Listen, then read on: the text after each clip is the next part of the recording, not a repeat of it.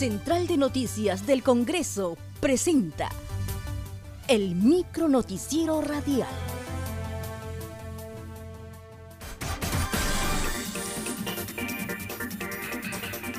¿Cómo están? Les saluda Raquel Salazar. Hoy es viernes 31 de enero y a continuación las principales noticias del Congreso de la República. Bajo la coordinación de la congresista Karina Beteta, se reunió el grupo de trabajo del decreto de urgencia 009-2020, que modifica el decreto legislativo que regula la naturaleza jurídica, funciones, estructura orgánica y otras actividades de las sociedades de beneficencia y atención de las poblaciones vulnerables. Beteta Rubín señaló que la representante de la beneficencia pública no ha podido explicar la emisión del decreto de urgencia, estando en camino la elección de un nuevo parlamento. Resaltó que la intención del Ejecutivo es tener injerencia en las beneficencias facultad que le compete a los municipios provinciales.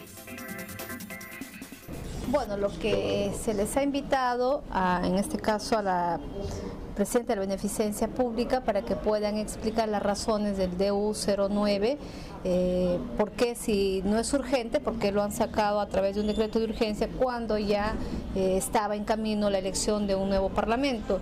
De acuerdo a lo que han podido expresar, es evidente que no pueden sustentar técnicamente la emergencia de la emisión de este decreto de urgencia. Lo que es evidente es de que eh, la intención, bueno, lo que vemos es que el gobierno quiere copar nuevamente las beneficencias, ser ellos quienes proponen, quienes estén al frente de las beneficencias y no como actualmente quien los propone son los municipios provinciales.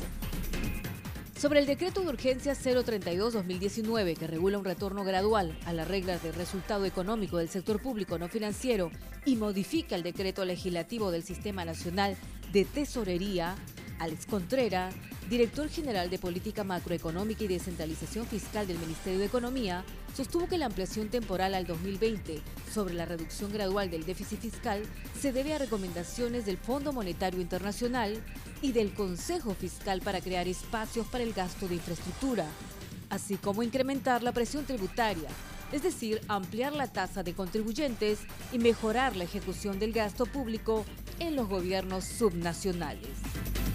El decreto de urgencia 032 lo que hace en, una primera parte es justamente moderar y cambiar temporalmente esta trayectoria del déficit fiscal.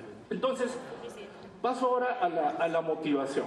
La economía está creciendo por debajo del potencial, la economía mundial se está desacelerando y con la norma anterior la política fiscal debía inducir a un ajuste a la economía peruana. El Fondo Monetario y, el Consejo Fiscal se habían pronunciado de que este ajuste severo del déficit del 2020 al 2021 podría tener algunas consecuencias negativas y en un contexto donde la economía peruana tiene un espacio fiscal bastante amplio. Perú no es Argentina, Perú no es Bolivia, o sea, Perú es un país que tiene el déficit fiscal promedio más bajo. Entonces, en esa línea, en, en la última visita que hizo el Fondo Monetario, emitió tres recomendaciones. La primera recomendación de repente es suavizar esa trayectoria de ajuste.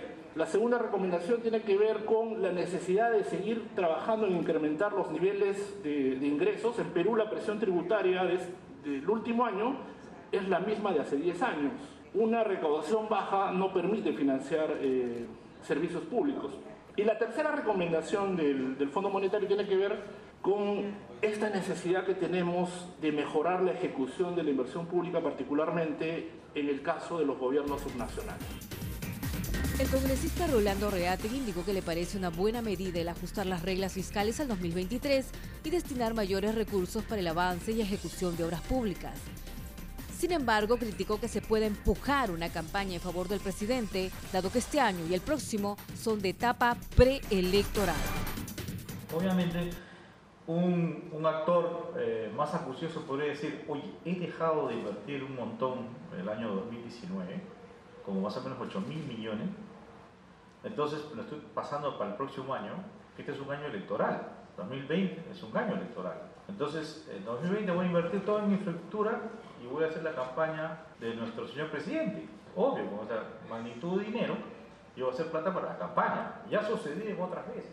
Entonces ahora queremos ver si realmente esta situación es o ha sido incapacidad de gasto real o ha sido una jugada política para poder gastar ahora. Ustedes siempre hablan sobre los gastos de infraestructura, pero de los ingresos, por ejemplo, hay una contradicción muy grande, porque el presidente acaba de decir que no batía a María. Y si no batía a María, si no van a proyectos mineros, si no van a inversión, ¿de dónde van a sacar los ingresos? O van a venir los ingresos de los siempre de las personas que son formales. Por su parte, el congresista Olechea Álvarez Calderón sostuvo que el principal problema de la corrupción se enfoca en que el Estado no ha sabido contratar con el sector privado, por lo que se debe revisar la ley de contrataciones del Estado. Entonces lo que tenemos es que si bien el gasto público estamos focalizándolo y me parece muy importante que vayamos cerrando brechas, importantísimo, y que la inversión se dé y se logre. Pero el pasado reciente nos dice que tenemos problemas.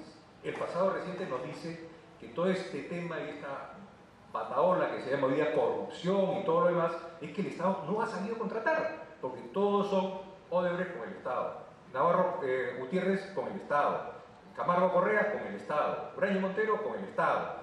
Todas las contrataciones han sido hechas con el Estado y tenemos que revisar cómo está contratando el Estado por la calidad de gasto. Por ejemplo, tenemos el caso de Puerto Morín, que se está hundiendo en el mar. Tenemos el caso de San José, que a los 50 metros encuentran una formación que no puede hacer terminar el puente. Entonces, comenzamos a encontrar que la calidad del gasto es un problema. Una cosas que más me sorprendió es que el Estado adelante dinero sin recibir concesión de obra. Añadió que se debe ser más agresivos en las políticas de competitividad en el sector privado para destrabar la economía en el Perú. Con ello se mejoraría la recaudación fiscal. Por eso cuando se habla de la presión tributaria que está a nivel de 14, podemos hacer el siguiente ejercicio. Si una persona paga 50, la otra no paga nada, la otra no paga nada, la otra no paga nada y la otra no paga nada. Entonces dividimos 50 entre 5 y la presión tributaria es 10. Entonces, quien la paga está pagando una de las presiones tributarias más importantes de la región. Entonces, el problema eh, comienza a ajustarse, porque las, la producción de ciertos sectores de la economía se haya trabada.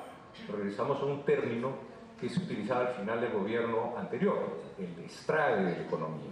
Y entonces comenzamos a mirar, por un lado, que va cayendo en cuatro puntos absolutos de inversión privada, y lo que estamos buscando es con el componente más pequeño del stock de inversión, que es el gasto público, estaríamos nosotros buscando salir adelante en esta compensación un poco y actuar anticíclicamente. Estamos en una posición ajustada, porque si nosotros seguimos subiendo la presión fiscal y tenemos que no está creciendo el sector real no hay más contribuyentes, como repito, 50 entre 5 es 10. Entonces, los pocos que pagan están en una presión posiblemente de las más altas de la región, lo cual hace que el, el stock de inversión no vaya a tener una buena cara. Y acá es uno de los temas, ¿no? O sea, se habían pensado 434 acciones en el Plan Nacional de Competitividad, solo estamos llegando a 41. O sea, el sector real necesita también en opinión nuestra, que también ser revisitado las políticas y ser un poco más agresivo.